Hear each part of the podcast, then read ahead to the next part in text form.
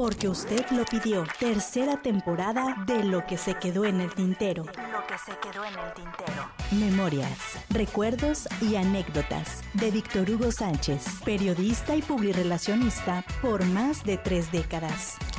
Lo que se quedó en el tintero.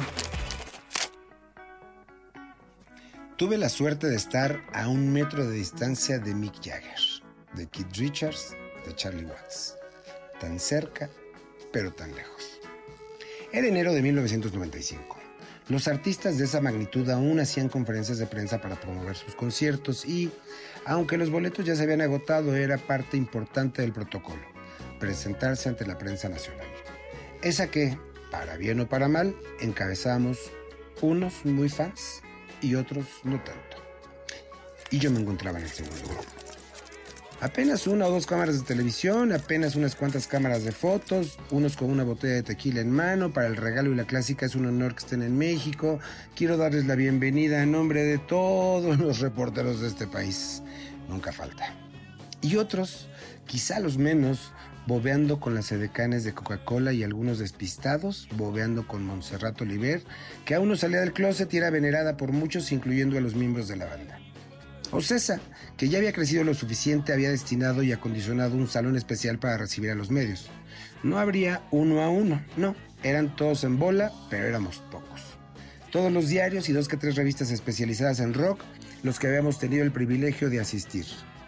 Y estaba aquel compañero de una agencia italiana que siempre saludaba al artista y luego se dejaba ir con su primera pregunta, segunda pregunta, y el infaltable fanático que presumía tener todos los discos, sus conciertos en video, etc.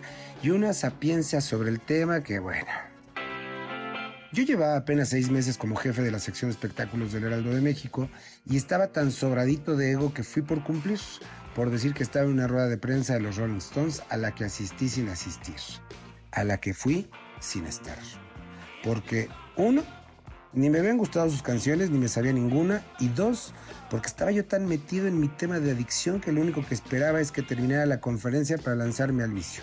No sin antes haber ligado a una decana y haberme colado hasta la cocina de Ocesa para rescatar alguna nota de los próximos conciertos o alguna declaración fuerte e interesante de Alejandro Soberón, el mero mero de la empresa. Monserrat Oliver, además de cubrir para galardón a los grandes o alguno de esos espacios musicales que producía don Raúl Velasco, fungió de traductor en una rueda de prensa donde de cerca los músicos parecían más viejos de lo que en verdad eran.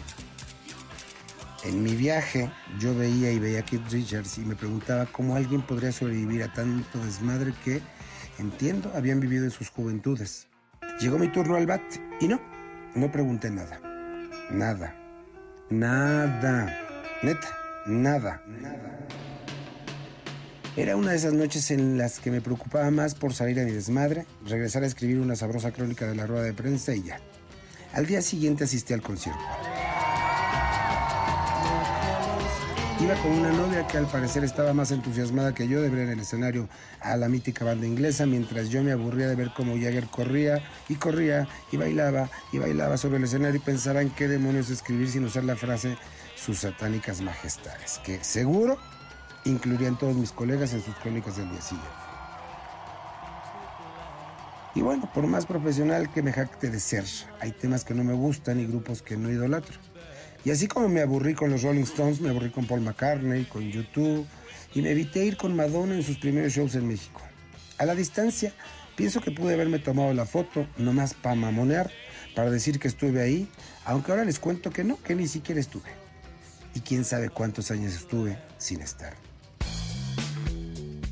Para los que durante años me envidiaron por esas coberturas, les digo, qué vergüenza la mía. Desde entonces me prometí no ir a un show que no me llame la atención. Y hasta eso, ahí la llevo. Aunque en mi defensa diré, si no lo disfruté, al menos sí fui fiel al ejercicio periodístico, retratando lo que ocurría en las gradas, en el escenario. Y si el mundo enloqueció ante tales artistas, yo lo escribí fielmente.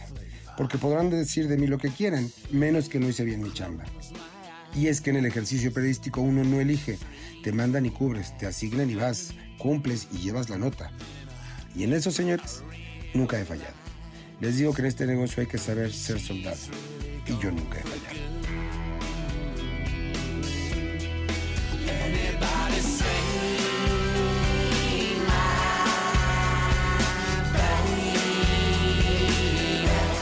Lo que se quedó en el tintero. Lo que se quedó en el tintero. Memorias, recuerdos y anécdotas de Víctor Hugo Sánchez, periodista y publirelacionista por más de tres décadas.